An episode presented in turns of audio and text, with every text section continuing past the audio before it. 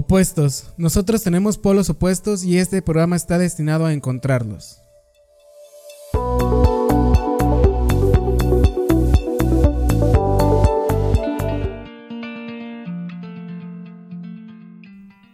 Bienvenidos sean todas y todas ustedes a Opuestos, el cual es un espacio donde indagaremos a través de las pasiones de las personas sin importar su profesión. Eh, este espacio fue creado gracias a, a ustedes, porque, y por mí, Adrián Bravo, para ustedes. Aquí hablaremos de pasiones, profesiones y demás. La mitad del día de hoy es Laura Bernal. Muchísimas gracias por acompañarnos. Una gran persona que conocí en la universidad, prepa, secundaria, la prepa, la conocí hace ya bastantes años. Es un gusto tenerte por aquí. Eh, platícanos un poquito, preséntate, nos gustaría. muchas gracias por invitarme. Eh, sí, yo soy, bueno, nos conocimos, ni siquiera éramos tan allegados en la prepa, solo nos ubicábamos. Eh, soy Laura Bernal. Eh, me defino como gestora cultural y pues nada, estoy feliz de estar aquí. Muchísimas gracias. Eh, mira, tengo una pregunta para empezar. Me gustaría lanzarte. no sé, es bastante... Tú échala. Es muy abierta, pero me gustaría preguntarte, ¿quién eres? Uy. es una pregunta tan simple, tan difícil como uno se la quiera, como uno quiera profundizar. Pero pues me gusta la idea de, pensar que soy este momento y, que también arrastra lo que, pues la historia mía, la historia de, quienes vinieron antes de mí. Y pues quizá eh, también soy un antes de un futuro yo, no sé. Bueno, no sé si respondió, no sé si esa es una porque hablaste de todo el proceso de, de quién eres, quién fuiste y quién vas a ser. Exacto. Eh, vamos a empezar un poquito por ¿de dónde vienes tú? Ah, bueno, yo nací aquí en León, Guanajuato, nada demasiado deslumbrante. Eh, y pues, pues es eso, vengo de, mi mamá, es una gran, gran mujer, es una mujer muy poderosa, la admiro muchísimo. Eh, de mi papá, que también lo quiero. y pues tengo dos hermanos y ya, Veo que hablas de tu mamá como una, persona muy poderosa. Lo es. Eh, platícame, ¿qué, ¿qué admiras de tu mamá? Admiro su resiliencia, o sea, la, fuerza con la que afronta o ha afrontado la vida y cómo ella a su manera y en sus tiempos fue también como bastante rebelde en muchas cosas, ¿no? O sea, de por ejemplo, en estudiar, en no ser solamente un ama de casa, cosas así, en, en casarse, estudiar, trabajar y tener hijos al mismo tiempo, pésima idea. Cero recomendable. Cero recomendable, no lo hagan chavos. Y pues por eso lo admiro muchísimo, porque ella ha sabido, pues sí, triunfar en la vida, ¿no? Sí, por eso lo admiro un montón y por todo el amor incondicional que pues nos da, ¿no? Y hablabas un poco de tu padre que también lo quieres. Veo que no tiene como el mismo la misma fuerza como lo platicas. No sé si nos gustaría platicar un poco. Sí, pues es también un hijo de su época. y va a sonar bien mal, ¿verdad? Un hijo de, un hijo de su época. Es decir, es un, nació en la frontera norte, eh, eh, viene de familia pues de rancho, ¿no? Entonces creo que eso marca mucho el, el, el cómo muchas cosas que siento que él no pudo desarrollarse como persona, entonces pues pues empiezan cuestiones de alcoholismo, cosas así, y pues eso es lo que arrastra. Es alcohólico, entonces es un poco difícil. ¿Y a ti en cómo te ha afectado eso? Uy, en muchísimas formas. Creo que no soy consciente, no quiero, o sea, nunca he tomado como terapia, no lo hagan, chavos. Recomendable. recomendable. Eso sí se lo recomiendo. Ibas a decir no lo hagan. o sea, no lo hagan, no la tomen. O sea, no hagan lo que yo estoy haciendo. ok. Entonces, eh, pues nada, básicamente creo que detecto algunas cosas como, ya sabes, dad issues y complejo de abandono y cosas así. Eh, ausentismo eh, y pues sí, creo que una persona alcohólica en la familia marca absolutamente a todos. Entonces, obviamente me afecta, pero pues no es algo que me impida vivir mi vida y disfrutar, ¿no? Bueno, platícanos un poco de, de, tu pasado. Ya que decías que era sumamente importante en tu, en tu presente. Ajá. Platícanos un poco. Pues mira, de niña siempre fui como Mowgli. Fue, eh, fue una niña, pues creo que bastante libre. Y algo que yo odiaba era ser niña, porque siempre me decían como de, ay, porque las niñas no deberían subirse a los árboles, no debes golpear a tus primos o cosas así, ¿no? Y a mí eso desde entonces, para mí siempre fue un obstáculo. Entonces, eh, yo, yo, sea, yo recuerdo que cuando era niña pensaba, es que quiero ser niño, o sea, ellos les permiten hacer todo y, pueden usar pantalón y no tengo que usar vestido, porque no, si uso vestido tengo que cuidarme que no se me vean los calzones, ¿no? Pero yo quiero jugar. Entonces, como que siempre fue eh, ese, pues sí, creo que siempre he sido un poco rebelde en, muchos sentidos. Eh, viví una rebeldía muy destructiva como adolescencia, ya sabes, ¿no? Y pues creo que lo sigo siendo, pero ya de una manera que me trae más paz y más calma y es más productiva. Exactamente. Ya estás consciente de tu propia rebeldía. Exacto. Platican, me encanta. Ah, eso es, lo, eso, eso es lo que cuenta. Platícame un poco sobre cuando eras niña, ¿qué querías hacer aparte de, pues no niña? O sea. Yo quería ser Tarzán, te lo juro. Era siempre mi princesa favorita de Disney es Tarzán. quería, pues no sé, ser veterinaria o quería, pues no sé. Sí, creo que siempre me ha gustado mucho la naturaleza y los animales y pues eso. Quería ser Tarzán, gran. Quería ser Tarzán, sí. Gran película. Creo que te marcó mucho esta película. Sí, pues, dije, no manches, es que qué padre vivir en la selva y solo brincar en leanas y tener animalitos que hablan y cosas así. Dije. Supongo que eso a, hoy día lo, lo sigues queriendo hacer, por así decirlo. Sí, totalmente. Un poco, sí. Muy bien, entonces decías que querías también ser veterinaria, querías ser. Siempre fue como lo, lo que te movió. Sí, o sea, siempre fue el amor a la naturaleza, ¿no? Ya después creo que no sé en qué momento me despegué de eso, o sea, como en la cuestión de elegir qué, estudiar y todo eso. Eh, algo que también me marcó mucho es que mi familia, cuando yo era chica, viajábamos mucho, o sea, hacíamos viajes de 15 días, que eso estaba muy chido. Viajábamos con mis primos, mi, tía y así, y nos íbamos como 15 días a Veracruz, y era como Llegar como a, acampar o como en hotelitos, así como bastante austero, pero era súper chido por todo lo que conocíamos. Entonces, recuerdo que uno de los viajes que más me marcó fue a, Chiapas eh, y ver tanta diversidad de, de desde la selva. sí naturaleza y sobre todo la, la, diversidad cultural fue lo que más me enamoró entonces creo que ya fue ahí cuando me fui metiendo a la, la cuestión cultural y de entender y luego llegaba aquí como que captaba yo muchos no sé, racismo, comentarios así, y a mí me enojaban porque decía, es que cómo lo dices si no, si no has ido a verlos, si no has estado ahí. Entonces ya de ahí, pues creo que me fui inclinando hacia la parte... inclinando. Hablábamos un poco, bueno, hablábamos de tu pasado, bueno, de tu pasado cuando eras niña. Eh, estudiaste una prepa, no sé, te, sentiste bien ahí en esos momentos. Sí, fíjate que estuvo, sí, totalmente, porque en, en, estudié primaria y secundaria privada. ¿No? De hecho, en la secundaria estuve en el Lux. Y pues era, pues ya sabes, ¿no? Eh, rodearme con gente de, pues, mucho dinero y además la secundaria es horrible. O sea, yo la odié, la odié por completo. Y pues justo estos comentarios racistas que te decía venían mucho de, de ahí. Entonces yo nunca me sentí bien porque, pues, no sé, sí creo que sí era muy diferente, que habíamos muchas personas muy diferentes, que todos tratábamos de no serlo para que no te bullearan. y y bueno, no me gustó, o sea, realmente no me gustó el ambiente y, dije, no, vámonos a lo público. Y ya me metí a la prepa oficial.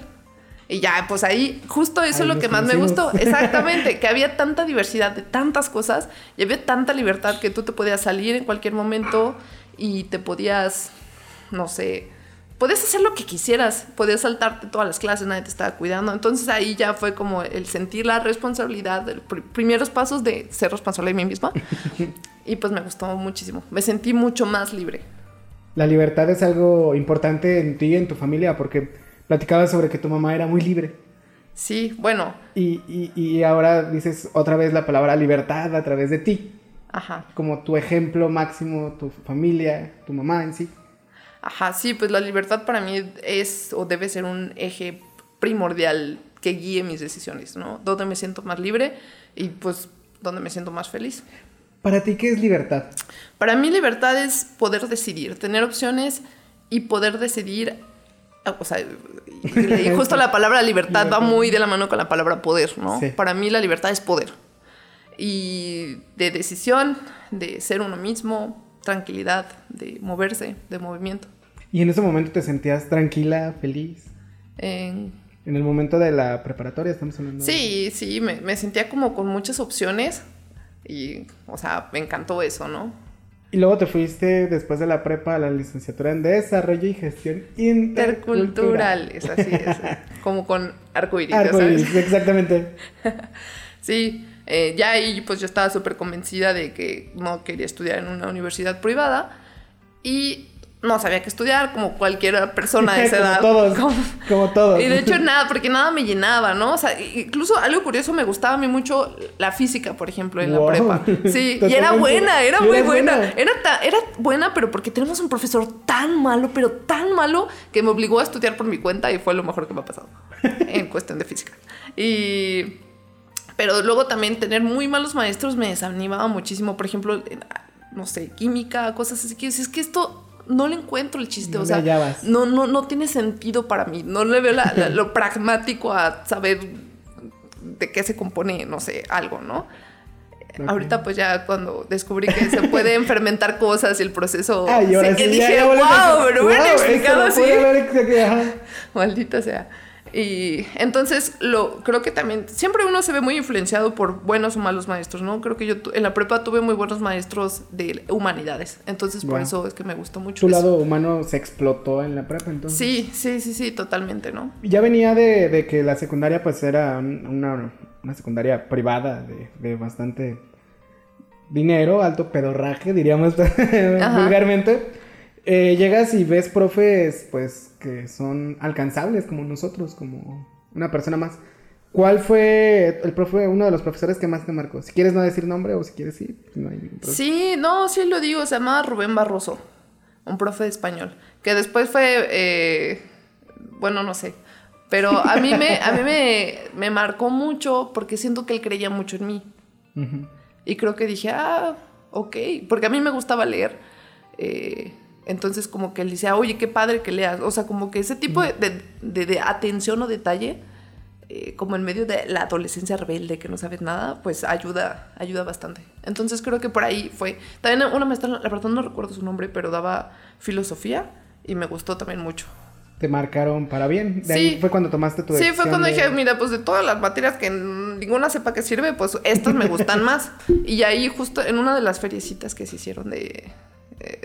que se presentan en universidades, vi un, un folletito de la UNAM que decía Desarrollo y Gestión Intercultural. Les dije, ah, eso se ve que no me va a dar de comer. lo quiero. Con- Yo no lo dije porque luego creen que el conductor de ese programa van a pensar que es un clasista. No fui yo, no he sido yo. No, entrevista. supe, lo supe desde entonces. Y, y bueno, decidiste entrar a, a esta carrera, la cual no sé de qué va, pero mira, te, te tengo una pregunta que, Échala. Que va un poco aunada, quiero suponer, tal vez, tal vez no, pero ¿cuál, ¿cuál es el personaje histórico que te gustaría conocer? ¿O con quién te gustaría platicar al respecto? Ay, fíjate que hace poquito estaba escuchando uno de- se llama Teresa de Urrea, que justo lo escuché en el otro podcast de Leyendas Legendarias. Dije, no manches, qué persona tan más asombrosa es esa mujer que es como mística y, y como medio bruja y revolucionaria, súper valiente. Eso me hubiera encantado. O sea, como toda la época de la revolución y, y la parte esta que, que- que tienen ciertas personas de misticismo y magia y otras cosas, me llama un chorro la atención. Me hubiera encantado conocerla. la- ¿Y qué le hubieras preguntado? Pues no sé, ¿qué se siente estar entre otro, entre diferentes planos, no? O sea, quizá por eso veía, era tan humana, porque creo que ya las cuestiones de poder y cosas así, cuando la gente que es mucho más sabia no las busca porque supongo que entiende que hay algo más. ¿no? Y me, de- Importante. me decías que la libertad es poder, entonces esta persona era muy libre. Supongo que también era una persona que admiraste cuando lo escuchaste, como admirabas a tu mamá, como admirabas a la gente que, que se consideraba libre. Sí, y poderosa, ¿no? Creo que es, es eso también, Muy libre bien. poderosa. Bueno, platica, eh, me gustaría platic- preguntarte un poco de, de la licenciatura, no tengo ni idea de qué va, pero pues gestión intercultural, creo que... Mira, es como una mezcla entre filosofía, antropología y sociología. Es- algo así, un poco más pragmático que esas carreras que no lo son mucho. Eh, y pues me gustó muchísimo porque me enseñó a pensar de muchas otras maneras. Entonces, la cuestión de analizar precisamente la interculturalidad es, es entender que la manera en la que yo veo es una manera, ¿no? Ajá. Y lo que yo veo está recortado, por mi por visión. Pero así como yo lo veo, otra persona lo está viendo desde otra manera. Entonces, eso ayuda a, a- como entender, a reinterpretar muchas cosas. Y pues obviamente eso me sirve en el día a día también. ¿Cómo te ha servido en tu vida el reinterpretar las cosas? Pues no me clavo con, con lo que la gente hace. O sea, entiendo que la gente actúa, dice y demás, y trato de entenderlo desde su punto de vista y desde otros muchos puntos de vista. Entonces eso me lleva como bastante, me da bastante calma mental de decir, pues sí, es que a lo mejor solo es pendejo ya, o sea, y está bien. Está bien ser pendejo, Está o sea, bien. Está bien ser pendejo. Eso no Eh, me tiene por qué afectar a mí, ¿no? y Lo cual está bien, porque no dejas que, que, que los, el espectro social eh, abarque mucho en ti. Solamente dejas Ajá. que suceda. O por lo menos soy consciente de que lo hacen. Eh, quiero pensar, ¿no? A veces sí, a veces es inevitable, uno quiere pertenecer, somos mamíferos, nos Sí. necesitamos, ¿no?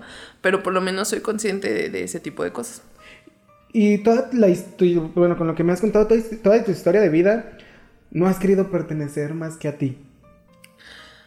Mm, ¿A qué te refieres? A, a que nos estás hablando sobre la libertad, sobre el sentirte en paz contigo mismo. Entonces, no quisiste pertenecer a una clase social, que por eso te saliste de, de Lux. No quisiste pertenecer a una institución como tal, sino a ti. Ajá. Sí, sí, y, y hay cosas a las que sí me gusta pertenecer, ¿no? Y elijo, y, y lo encuentro mucho en, en equipos deportivos, por ejemplo, en el deporte. Estuve en, en algo que se llama Cadena, parte del MJC, que es católico, o sea, sí, yo sé que no encaja mucho conmigo, pero en su momento me ayudó muchísimo. Eh, ¿Qué más? Pues con amistades, cosas así. O sea, en ciertos grupos que elijo pertenecer, me entrego completamente, ¿no? Porque digo, tengo la libertad, Tienes la libertad y el de poder de decidir que quiero entregarme completamente. Y, y eso es admirable. Fíjate que me hablabas de, de un equipo de, de fútbol a los que perteneciste. Nunca. Ah. Bueno, es que no me gusta el fútbol. No, de, de rugby De y. rugby. Ajá.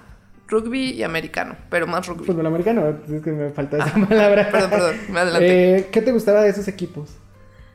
Híjole, pues el sentimiento de, de hermandad, ¿no? Como también eh, son espacios en los que, remontándome otra vez, como se supone que eres niña y no debes de ser ruda ni fuerte ni nada de eso, pues ahí sí lo eres y, y tienes la, la, o sea, puedes gritar, puedes enojarte, puedes maldecir, Ajá. puedes sacar toda, toda la energía y la furia y demás y, y ponerla... O sea, golpear a alguien, pero, Guau. Creo que pero de una manera terapia, ética y deportiva. sí, son 500 pesos Son por la 500 terapia. pesos, ya te voy a cobrar por, por venir. Y, y bueno, hablabas de, de, de que ahí eras libre también de... Porque decidiste el, el gritar, el pegar, el hacer lo que no podías hacer fuera de en un Ajá. cuadro social. Exacto. Y eso te hace sentir bastante bien, ¿quieres suponer? Sí, completamente, ¿no? Porque es ahí cuando fue una de esas cosas que me hacen ser consciente de- de- de- del poder que tengo en- y también físico, ¿no? Porque pues también la parte física luego también la descuidamos. Y por ejemplo, una ciudad como León que está feminicida y horrible en ese sentido, el sentir que por lo menos no me van a alcanzar tan rápido, por lo menos no les va a ser tan fácil hacerme algo, me hace, me da también tranquilidad, ¿no?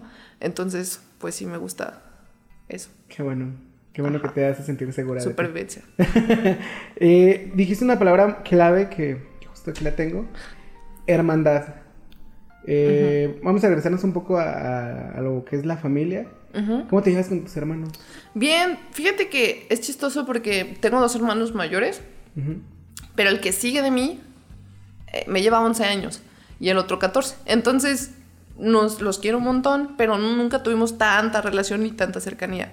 Entonces, eh, pues como ciertos años de mi infancia crecí casi como hija única, por lo mismo que uno estaba estudiando en Guanajuato y el otro, no sé, era adolescente.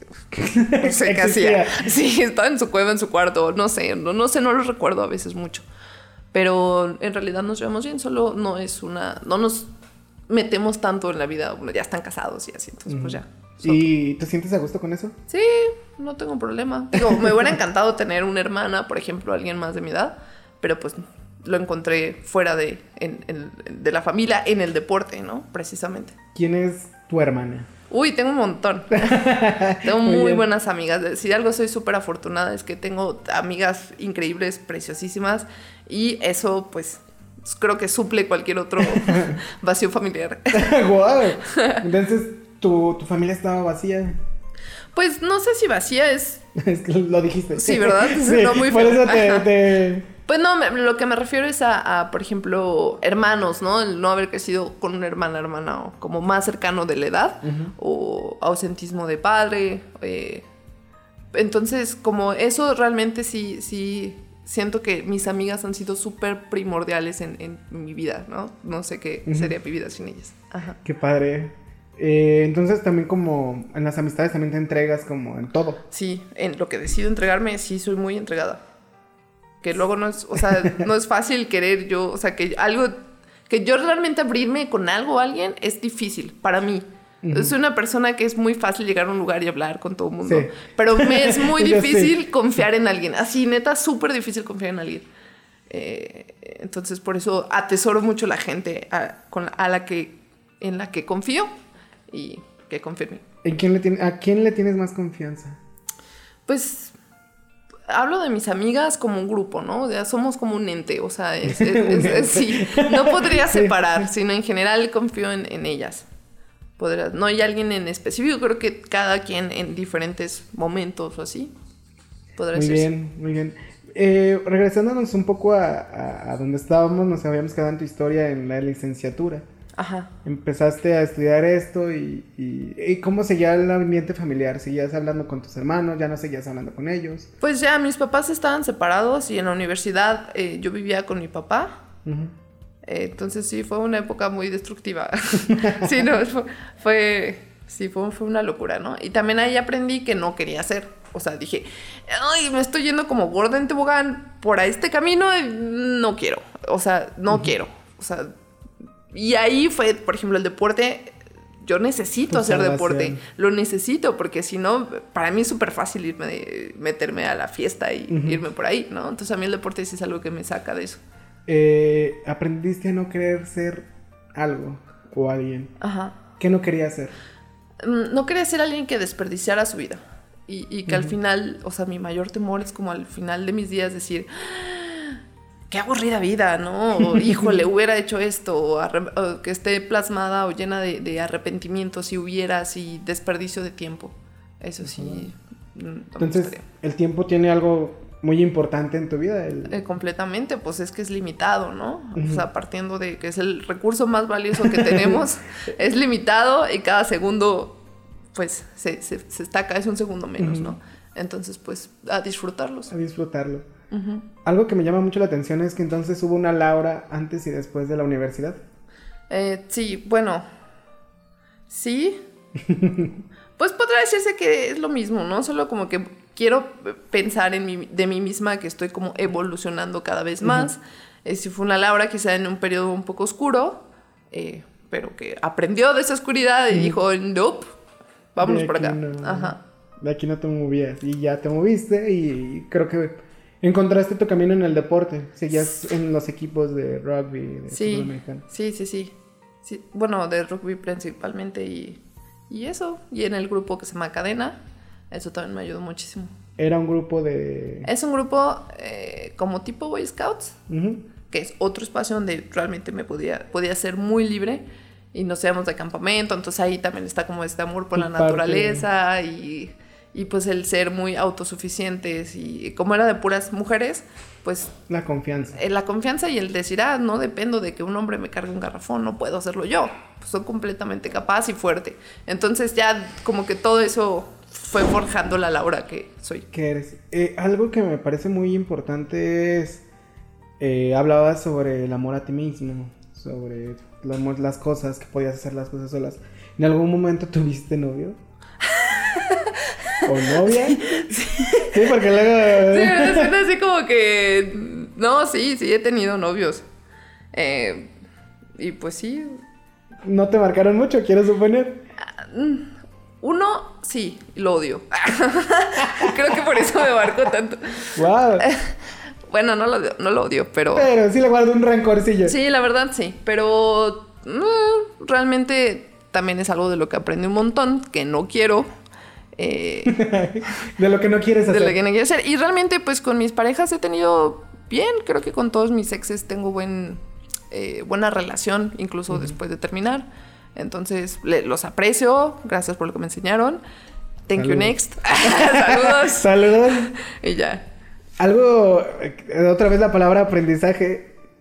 ¿Qué aprendiste en, en esa relación tóxica, quiero suponer, por cómo lo platicas? Sí, porque fue una relación que, que ya rayaba en lo violento, ¿no? Incluso fue una relación que él, él era, es, aparte, o sea, era como el, el mejor novio que he tenido en ese momento, según mi mamá, ¿no? Porque ya sabes, Wow. buena familia, católico, Católico. no, no, no, los peores. El mejor. Sí, ¿no? Entonces sí era muy controlador y yo era un momento precisamente en esta etapa de, de- de oscuridad en la que yo necesitaba control y como que ahí fue eso, ¿no? Fue, fue el, el- el yo estar muy vulnerable y el buscar, o sea, el ser como, ah, yo te protejo, yo hago esto y lo, pero luego esa protección, esa caballerosidad, pues es un control disfrazado realmente. Entonces cayó un poco en eso la relación y pues ya, terminó. Algo que me llama mucho la atención y, y no sé si me lo permitas. Buscabas cubrir una necesidad de...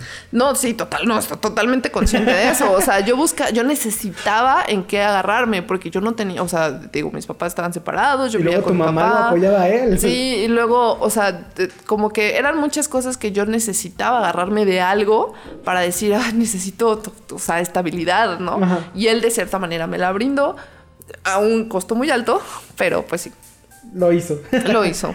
Eh, en ese momento, ¿qué hacías? ¿Seguías estudiando? Sí, fue la universidad. La Fue universidad. en, ajá, mediados de universidad justo. Entonces fue como, como te, te, te preguntaba, era el parteaguas de tu vida, la universidad. Sí, sí, creo que sí. Podría decirse que sí, sí, sí fue algo bastante que me marcó, me encantó y pues aprendí muchísimo. Y después de la universidad, ¿qué hiciste? Ay, no sé, no sé. pues desde cuando terminé la universidad, ay, tenía que titularme por tesis y tardé como dos años, bueno, no como dos años en terminar la maldita ¿Y, tesis. y por qué no la terminabas? Por procrastinar, porque, ¿sabes qué me pasaba? Que yo no tenía un motivo para terminarla. Motivo. Porque era un ¿pa' qué? O sea, ¿en qué voy a trabajar? O sea, realmente quiero ya dejar de ser estudiante. Entonces, como que estaba en ese limbo de decir, o sea, tengo que terminar, pero ay, bueno, no pasa nada. Cuenta como año sabático. sabático, puedo Fue ahí donde empecé a entrenar más rugby. Entonces, pues yo todavía seguía siendo estudiante. Entonces, Ajá. era como una zona de confort muy cañona, Muy ¿no? Entonces, por eso es que no la terminaba, porque realmente no tenía ninguna urgencia o motivo de decir, sí, ya la tengo que terminar porque quiero hacer esto. Entonces terminaste la universidad y se acabó el motivo para terminar, quiero suponer. Eh, pues sí, o sea, es que la universidad fue tan padre que pues es algo que quieres prolongar, ¿no? Ajá, Insanamente, sí. sí. Y mi manera de prolongarlo pues fue no terminando la tesis hasta después de dos años. Eh, hasta que dije, ya, ok, ya, suficiente. ¿Cuál fue tu tesis? ¿Cuál fue tu tema? O- ¿Listo para otro título largo? Por favor. Eh, Impacto social y cultural de orquestas comunitarias en León, Guanajuato. Ah, muy bien. Ajá, sí. ¿Y cómo te sentiste al hacer un proyecto y terminarlo? Hoy lo odié por completo. Porque se me hacía eterno. De verdad. Y era como, ya, acábate, por favor.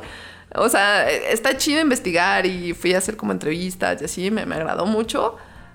Pero sí, ya. Qué bueno que terminó. Lo- la- bye. Sí, no, ya. Y en ese entonces solo te dedicabas al rugby, procrastinar. Y trabajaba, tenía trabajillos así, pues pedorros. Bueno, no, no, no pedorros, pues, pero. Oh, wow. eh, Sí, para, sí, para ti son pedorros sin ningún problema. ¿Cuáles eran Sí, porque ni siquiera era como que me comprometía tanto en el trabajo. Mira, he sido Uber, chofer de Uber. eh, fui Con mesera. Todo respeto. Sí, sí, por eso dije no. Pero me Sí, pero pedorra yo momento- porque no, ni siquiera lo hacía bien. No lo o sea, bien. ni siquiera era como. Yo decía, no, si me voy a levantar bien temprano. No, a 8 de la mañana, acababa a las 10. O sea, sí. Porque pues en ese momento tenía carro, ¿no? Entonces, pues ya era como algo extra.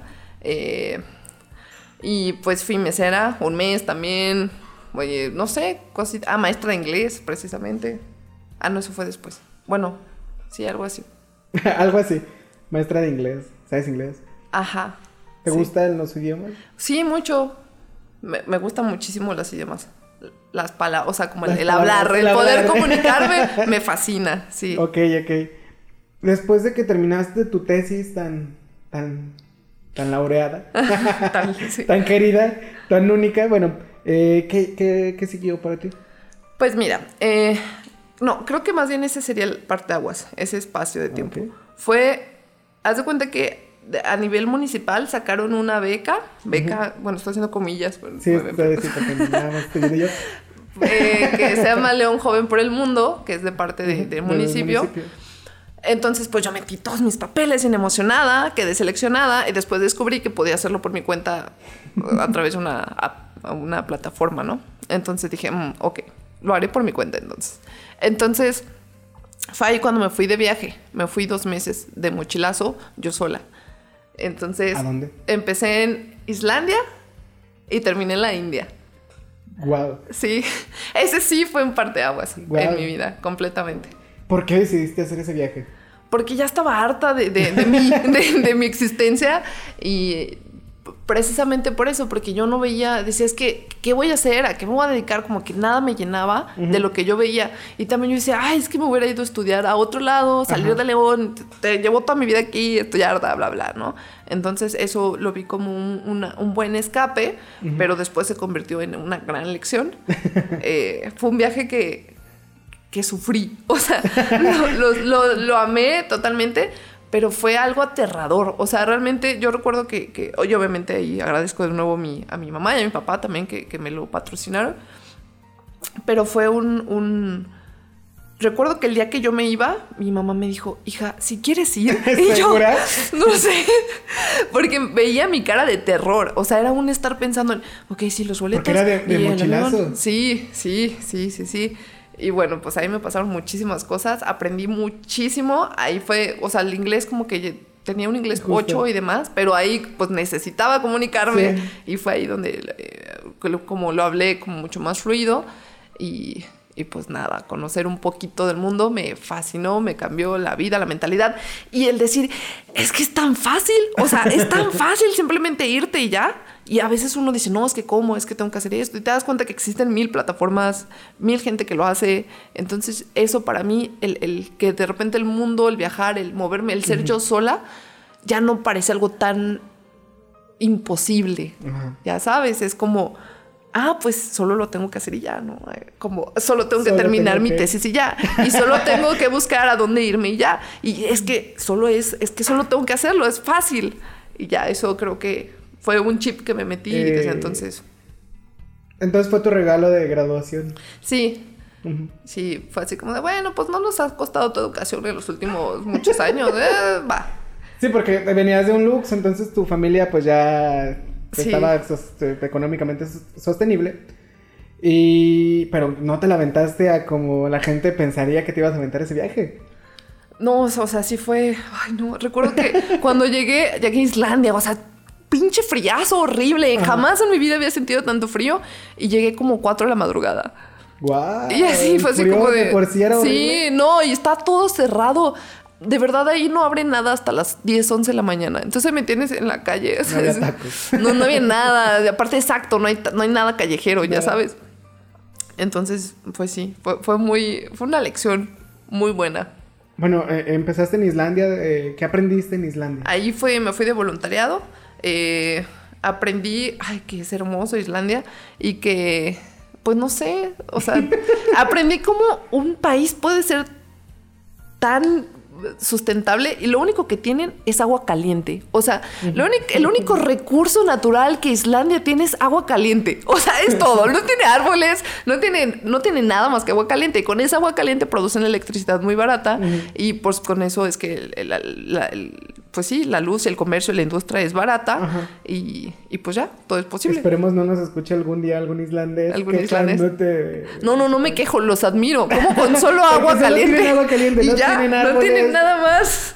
¿Y qué hacías en Islandia? ¿Era tu voluntariado? ¿Cuál era tu...? Pues mira, Islandia no necesita de nosotros, ¿no? Pero lo que ofrece es Era un voluntariado de concientización ambiental, ¿no? Entonces, pues íbamos como a recoger basura, un parquecito, a lavar macetas, o sea, realmente era más pasear. Los voluntariados pues tienen ese, esa idea de que pues tú vas a pasear a conocer y como que aportas también, ¿no? Ahí poquillo, algo. Ahora esperemos que no nos escuche alguien de León Joven porque si no nos regresan, amigos. No, eh, y, y entonces de ahí seguiste viviendo en Islandia, haciendo tu voluntariado. Ajá, fueron 13 días. Después de ahí me fui a tomé un vuelo a Londres, estuve ahí cuatro, cinco días y después a Francia. No, en Londres estuve dos días, en Francia estuve como cinco porque no sabía cómo tomar un tren. y por eso duré varios días porque no fallaba, era, llegaba, ay, no se pudo, bueno, ve otro día. O sea, que literal te parabas en la estación de tren y decías, a ver si hoy puedo y no lo hacías. Me pasó dos veces y fui un fracaso con los transportes, fue un fracaso completo. Eh, y ya de ahí estuve, fue todo muy rápido, o sea, como, que conocí solo las capitales así de dos, tres días y vámonos, y vámonos, y vámonos, y vámonos, y vámonos. Pero eh, esa sensación de estarte moviendo y, de sobrevivir como... Porque además, pues, o sea, mis papás me lo patrocinaron, pero yo no tenía como, ay, sí, me voy a gastar un chorro de dinero, porque no, no, no, no. O sea, comía una vez al día. ¡Guau! Y, aprovechaba esos breakfasts que dan en los hostales pésimos, que es como pan queso y ya, ¿no? Y guardaba así, lo guardaba en mi maletita. Y la chica que era nuestra eh, en Islandia, que era como la encargada, que era de nuestra edad, básicamente, cuando les estaba platicando del viaje que me que, que ella, me dijeron así, ¡Ah! ¿y vas a viajar tú sola? Ya, ya no me digan nada, por favor, ya estoy aquí. Pero a ver, entonces, Porque me aterraba. un voluntariado, pero fuera de. Ajá, o sea, el, por qué empecé en, un, en Islandia y terminé en la India es porque. Sí, porque sí. acabo de hacer arriba, abajo. no tiene sentido. no tiene nada No tiene sentido. Definitivamente no lo tuvo. Pero te digo, en esta plataforma tú dices, ah, yo quisiera este, este y este voluntariado, ¿no? Y te dicen, ah, bueno, este sí te aceptó. Y como yo me fui para fin de año, en fin de año no hay tanto, no hay tanta opción. Entonces. La única opción era Islandia y lo más cerca era la India. Wow, Entonces, cerca. Sí, imagínate las otras opciones. Entonces, eh, pues por eso es que aparte tienen más de un mes de diferencia de, tiempo. Entonces, por eso es que en ese tiempo viajé. Dijiste, aquí es mi, mi, espacio. Dije, sí, pues sí. Y aquí pudiste tomar un tren en Francia. Sí, al final pude, pude tomarlo. Eh, ya fui también a Italia, ahí sí conocí un poco más, subí a Praga, porque ahí alguien, un desconocido amigo de alguien me dijo, ah, sí, te puedes quedar en mi casa.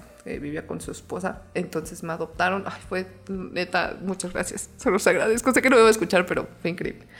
Y ya, eh, terminé, después de ahí fue Holanda, perdí dos vuelos, eh, me quedé sin dinero. muy baratos.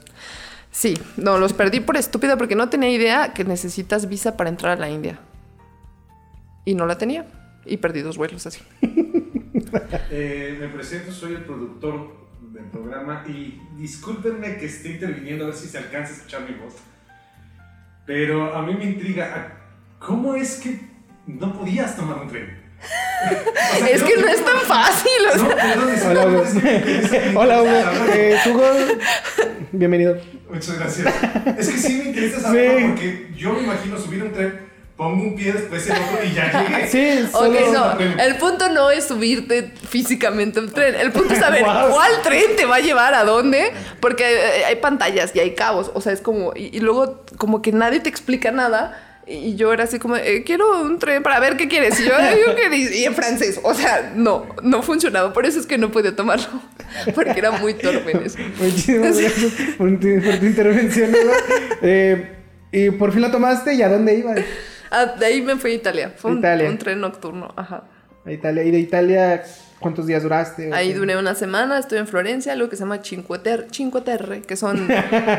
Acabas de hacer las manos así. ¿no? Tenía que hacerlo, pero... sé que lo están imaginando. y que hace cuenta que son como guanajuatitos, pero a la orilla del mar. Está súper chido. Son cinco pueblitos que los une un, un, Puedes caminar, pues. Muy bien.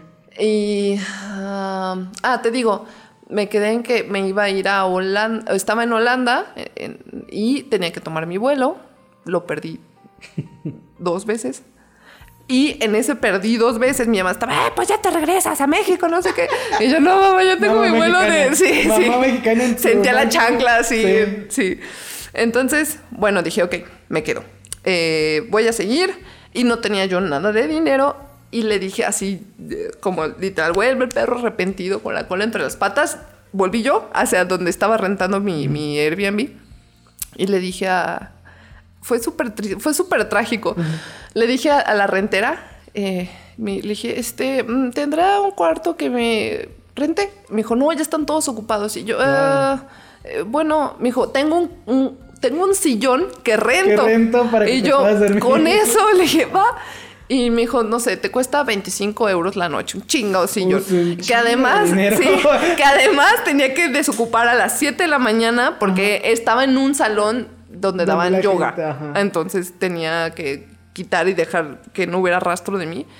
Pero me dijo, son 25. Y yo sí, de verdad saqué de mi cartera y tenía como 24.50 y de verdad no me alcanzaba. Y yo sí, es todo lo que tengo. Y me dijo, quédatelo, quédate gratis. Y empecé a llorar y llorar Sí, y ya, llorar y llorar. No, no Te manches. entendió. Tuvo la Sí, sí, entenderte. ay, mi hijita, sí, pobrecita, tenga. Y lo que hizo fue, le dije, ay, bueno, pero no me dejé quedarme de gratis y ya, pues estuve de, de chacha De y, chacha. y me alimentaban los otros huéspedes y así, ¿no? Y pasé mi cumpleaños, fue súper triste. Fue muy, Wow. fue, sí, fue, fue muy... Sí, no veo un- de parte sí, así neta sin comer. No, no, no manches, horrible. No, no, no, no, fue... Fue, fue, fue, lo viví. Lo viví. Sí, no, te lo tengo la lágrima aquí colgando porque sí fue muy fuerte el decir. El, el- fue ahí donde sentí tan cañón el sentimiento de soledad y de estar solo en el mundo. Es como, es que yo a nadie le importo aquí. O sea, Mm. ya es ahí cuando valoras tanto a la familia, ¿no? Que, que rota o disfuncional, lo que sea, es tu familia. Entonces, ah, sí fue súper difícil.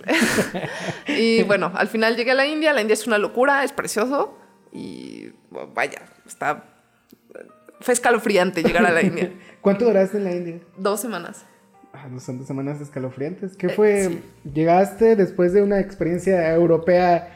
No, no, no, no, no sabes. Fue así como que el, el- el avión europeo bonito. Aparte, después de tantos días de, comida. de no comer, exacto. Sí, con de comida, no con comer. comida. Y te ofrecía cada rato como, de, quiero un panquecito. Yo, Es démelo todo, no me pregunte. Todo, todo, todo lo que hay en la carta. Sí, entonces llegamos a un país que se llama Oman, que yo no sabía que existía hasta que estuve ahí y quedé varada ahí otra vez, porque de repente no hubo vuelo y no se les ocurrió Ah, mira, avisar que no padre. hubo. Ajá. Y así fue, fue la experiencia asiática. Y ya llegué a, a la India, eh, igual fue como una lata llegar. Llegué y el, para esto el, el voluntariado ya había empezado hace cinco días, ¿no? O sea, yo llegué con cinco años de retraso. Buenas tardes, ¿cómo andamos? ¿Qué dice la gente? ¿Qué vale, qué vale, banda? ¿Cómo ¿Qué vale, andamos? ¿Cómo andamos? Entonces, el chavo, eh, el encargado, que igual era un chavito de, de mi edad, fue así como de, sí, mira, cuando llegues, toma un taxi, dile que te lleve a tal lado.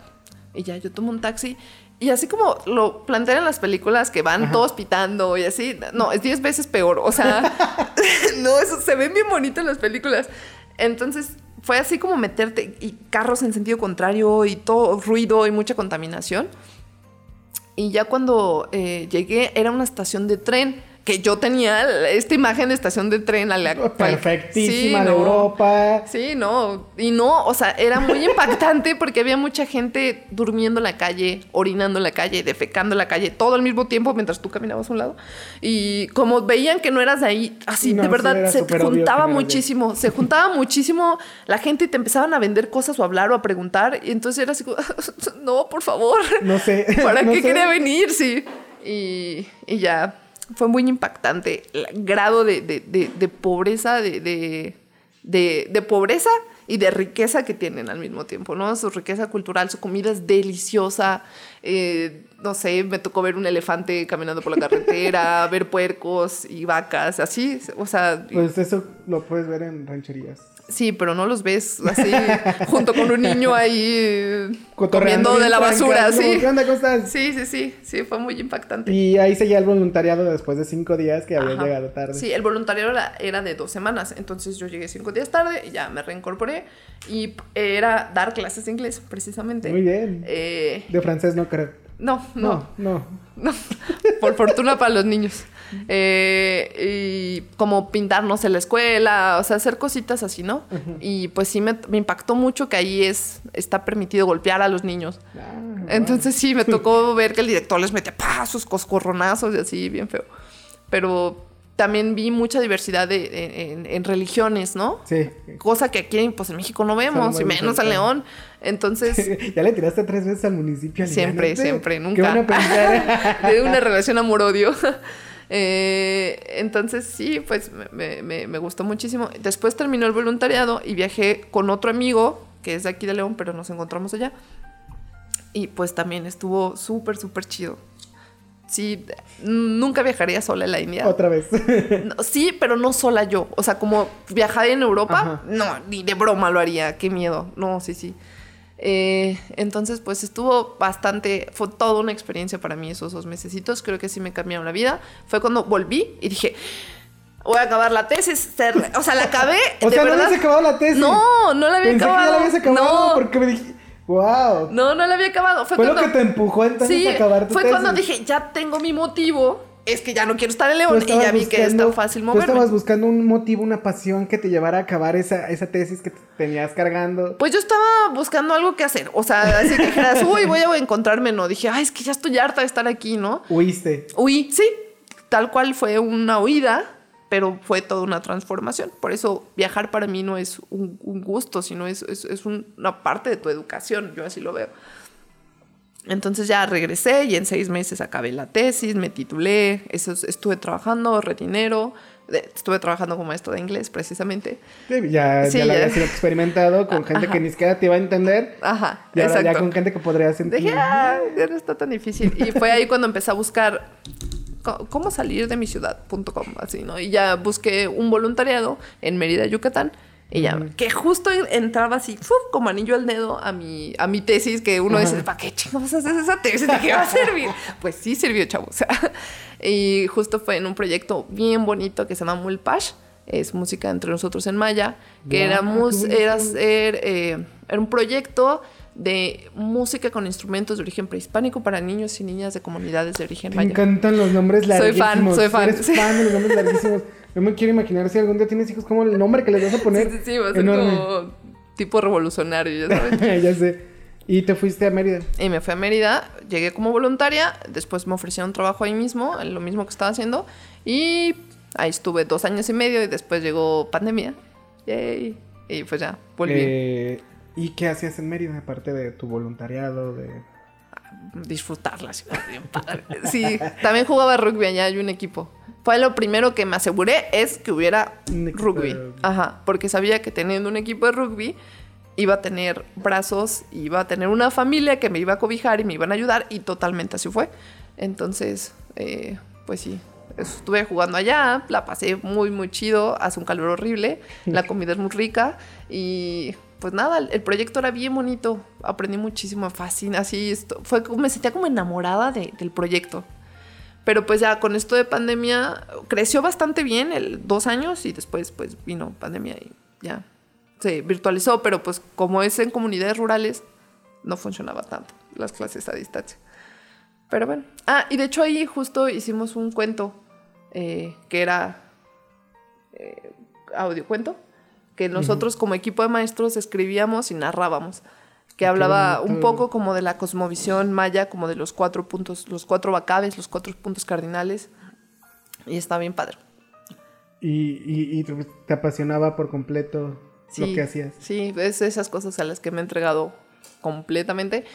Y, pero pues como todo termina, yo sabía que mi tiempo en Mérida... Eh, iba a terminar en Mérida, me trató de lujo los primeros dos años. De hecho, ahí fue cuando empecé a estudiar la maestría, me dieron beca del 100%. ¡Wow! Sí, y entonces pues todo, así neta, todo era demasiado perfecto. sí. de, no querer hacer una tesis, a viajar por el mundo, a irte a Mérida, llegar a México, terminar tu tesis, irte a Mérida, empezar una maestría.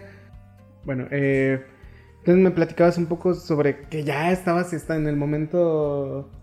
En el momento de tu vida feliz, feliz, porque estabas haciendo realmente lo que te apasionaba. Sí. Sí, fue así como, ah, no que no iba a servir para nada. Estudiar esta carrera que no, ni siquiera y diría que, no serviría para nada, sí. Sí, fue bastante idílico mi, mi tiempo ya. Y pues nada, o sea, cuando llegué, justo mi idea era estar un tiempo ahí para después moverme. Mi sueño no sé por qué siempre ha sido irme a Nueva Zelanda un tiempo. Entonces todavía sigo en ese proceso. ¿Qué te gusta de Nueva Zelanda? Ay, sus samuanos. Digo, el rugby. eh, ok. el, el- Estos jugadores de rugby. Pues es que tiene una cultura bien chida. O sea, pues ya sabes, ¿no? Colonia inglesa. Pero a diferencia de otras, ahí no eh, eh, exterminaron a todos los nativos. wow, esto se convierte en una queja social. Siempre. sí. No cómo, puedo evitar ser tan ácida. Bien. Entonces, eh, pues no los mataron y al final encontraron que pueden convivir y respetar. Y, y- y precisamente ahí es donde entra mucho la, la interculturalidad, ¿no? O sea, supieron Exacto. mezclar ambas cosas. Y justo el rugby con el haka se ubicas como el Sí. los gritos, que es una, es una baile de, de- es un ritual de guerra. De guerra, ajá. Entonces, como, eh, no por nada son el mejor equipo del mundo en cualquier En deporte. cualquier deporte. Menos fútbol. Eh, entonces, el, el- el punto de, de cómo supieron tomar lo que había, respetarlo y, y pudieron mezclarlo, a mí me parece asombroso. Y por eso es que me gusta y me llama tanto eh, ir allá. Además de sus paisajes, tiene como montaña y playa y es como el, el país de la nube eterna, algo así es. El Arato. Ah, no recuerdo la palabra. Pero es un país Pero que te está llena, chido. Que te, te gustaría vivir esa Exactamente, ¿no? Y tiene cosas como el Hobbit y, o sea, el pueblo El Hobbit no el Hobbit. ahí. No, su casa está ahí. Su casa está ahí. Eh, entonces sí, por eso. Y bueno, en, eh, si ya estás estudiando una maestría, ¿en qué estudias tu maestría? Ah, en ah, Administración Pública y Política Pública. Eh, bueno, volvemos al tema, ya que tuvimos un pequeño corte por algunos sucesos que ocurren en este nuestro estudio de grabación, que en realidad es una, una sala, pero aquí estamos todos felices y contentos. Continuamos. Te preguntaba acerca de tu maestría. Sí, te digo, es Administración Pública y Política Pública. Bonito nombre. Eh, sí, está bonito. Eh, y está cool porque, ajá, uno pensaría que no tiene nada que ver con desarrollo y gestión interculturales, pero sí, sí lo tiene total. Pues es que la política es sobre cualquier tema, ¿no? Entonces, precisamente en el ámbito cultural, eh, pues también hay política, hay instituciones y, y en realidad es súper fascinante. Yo no, la- o sea, yo entendía política como el término en inglés que es politics, que es como el, el- pues vaya, ¿no? Toda esta faramaya que hacen de, de campañas y así que es repulsiva a mi punto de vista y es ridícula la manera en que se hace la política aquí en México es, es, es como un stand-up mal hecho. Wow, Eh, no hables de mi carrera. Entonces, pues, lo- pero, pero la otra parte de la política, la que es ya el diseño de política, me parece fascinante, ¿no? Y me di cuenta que, pues, realmente no hay mucho diseño en las políticas que están eh, implementadas. Pero si lo hubiera, eh, estaría muy chido. Estaría muy chido. Y entonces seguías estudiando tu maestría, seguías dando clases o Sí, al principio, pues, eh, estudiaba maestría.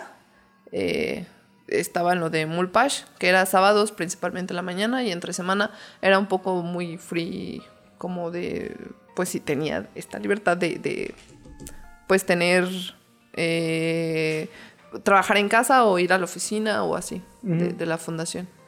y seguía entonces pues ya terminaste tu maestría. Sí, ja, justo la acabo de acabar. Solo adivina qué me falta.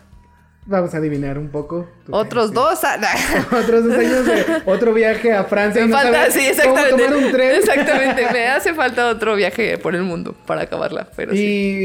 ¿Y la pandemia te pegó en ese sentido que fue cuando te regresaste a León? Sí, sí, pues sí, la sufrí un poco, fue cambiar muy bruscamente. O sea, decidí mudarme a León.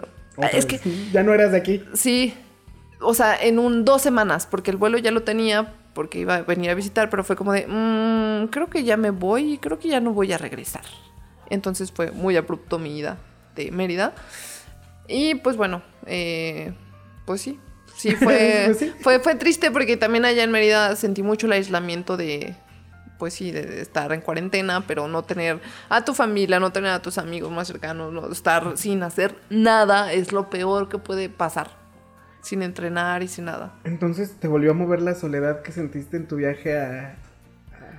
Sí, ya, o sea, ya me llevo mejor con mi soledad, somos buenas amigas, pero llega un punto en que es o sea, te, pone, te pones, te cuestionas.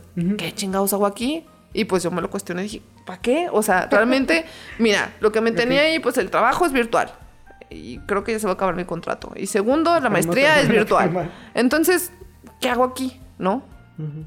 Estoy pagando renta, o sea, económicamente también me pegó todo. Entonces sí fue cuando dije, bueno, pues ya, ¿no? Hay que, hay que soltar, hay que dejar ir, estuvo chido. Y pues a lo que sigue. Y, y lo que seguía era regresar a, a León. Sí. Así de, Sí. hola, ma, ya volví. ¿Cómo Este, buenas, Buenas. Sí, sí, sí.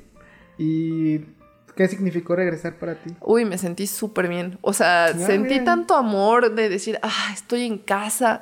O sea, ya, o sea, puedo, no tengo que preocuparme por sobrevivir todos los días, ya sabes, es como esta plato de mamá, comida, hay comida, sí. Entonces, ese tipo de cosas, la verdad es que lo sentí como un abrazo en general. Ver a mis, tenía amigas que no veía desde hace años y verlas otra vez y reencontrarme con gente me hace muy feliz. Entonces, creo que es justo lo que tenía que pasar. Y pues ya, solo, Solo regresaste. solo regresé y estoy feliz y listo. Y bueno, eh, ya estamos en el tiempo presente. Ajá. Re- Llegamos al presente. Sí. Que también es bastante importante, ya que nos platicabas un poco sobre que el pasado, el presente y el futuro son cosas que a ti te, te demarcan mucho. Ujú. Eh, ¿Cuál es tu presente? Pues ahorita estoy trabajando en un lugar que se llama Museo de las Abejas. Visítenos. Ah, el comercial. aprovechando el que es comercial. parte de la marca Rizos de Miel, que es eh, de una de mis mejores amigas que me dio la oportunidad de trabajar ahí. Entonces yo estoy en ventas y eventos. O sea, como vemos, como me gusta decir, me dedico a endulzarle la vida a la gente. O sea, vendo miel. vendo miel Gran, y... gran frase, gran frase, es tu eslogan de vida. Mi eslogan. tu eslogan de vida. Y pues tenemos eventos. Y fíjate, ahorita que, que platico contigo me doy cuenta cómo reconecté con la parte de, de amor a la naturaleza, porque el, el objetivo principal del museo es la preservación de, pues principalmente de las abejas, pero de la vida en general, ¿no? Y lo traías desde niña. Sí. Desde niña tenías el querer ser Tarzán. Sí. Estás siendo Tarzán en tu vida. Eh, de las abejas. De la Tarzán de las abejas. Sí, algo así. Entonces, pues sí, todo, todo, pues en diferente orden, pero todo toma su lugar, ¿no? Entonces, lugar. le tengo mucha confianza a la vida en ese sentido de que va a tomar su lugar tarde o temprano y que no va a ser fácil y que va a haber momentos difíciles como todo, pero pues todo va a seguir fluyendo y moviéndose y eso me anima. Me anima todo lo que tiene que ver con movimiento y así. Muy bien, me da muchísimo gusto verte tan, tan feliz. Sí, lo Porque estoy. te, te siento y te veo feliz con lo que haces, con quién eres. Y, y me da mucho gusto porque tú eres una persona que, como ahorita nos cuentas, eh, muy pasional, muy tú, Sí. muy única. Y eso está muy padre. Ay, pues gracias. Qué amable. Ya, soy un bonitas palabras. Sí. Eh, pues me gustaría darte una pregunta. Ajá. Eh, ¿Cuál fue tu mayor aprendizaje? ¿En qué momento? Eh, ¿En general? En general, tu mayor aprendizaje. Ah, Pues es precisamente el pensar que todo fluye. O sea, el pensar que este dicho de no hay mal que dure 100 años ni cuerpo que lo aguante. Todo termina, todo pasa y lo bueno y lo malo, ¿no? Entonces es aprovechar y disfrutar lo bueno y lo malo, aprender y seguir. O sea, no, no aferrarte a los momentos o ni a las personas ni a nada. Valorarlas, quererlas un montón y eso, cuidar. O sea, como, como, pues sí, cuidar, cultivar, cosechar. Creo que es, es eso, ¿no? Otro eslogan tuyo. Otro Cuidar, lugar. Sí. Hago eslóganes chavos también porque Eh, así se como, ocupan. Comuníquense conmigo. Yo eh, les hago eslogans. Eh, te agradezco enormemente a ver, que nos hayas acompañado en este espacio que es tuyo. Eh, gracias por abrirte sobre ti, sobre tu vida, sobre algunas cosas que tal vez nunca habían hablado de ti. Y que hables con una pasión me, me agrada mucho porque pues, de este podcast va de, de eso, de las De pasiones. las pasiones. Sí, no, pues muchas gracias a ti por invitarme, eh, por escucharme, porque de nuevo valoro mucho lo- que se escuche, ¿no? Eh, y pues nada, un gustazo y pues es un gran proyecto y a seguir dándole. Sale. Muchísimas gracias a todos ustedes que nos escuchan. Les recuerdo que este espacio es para ustedes, creado por mí, Adrián Bravo. Y recuerden que nosotros tenemos polos opuestos y este programa está dedicado a encontrarlos. Muchísimas Sí. gracias.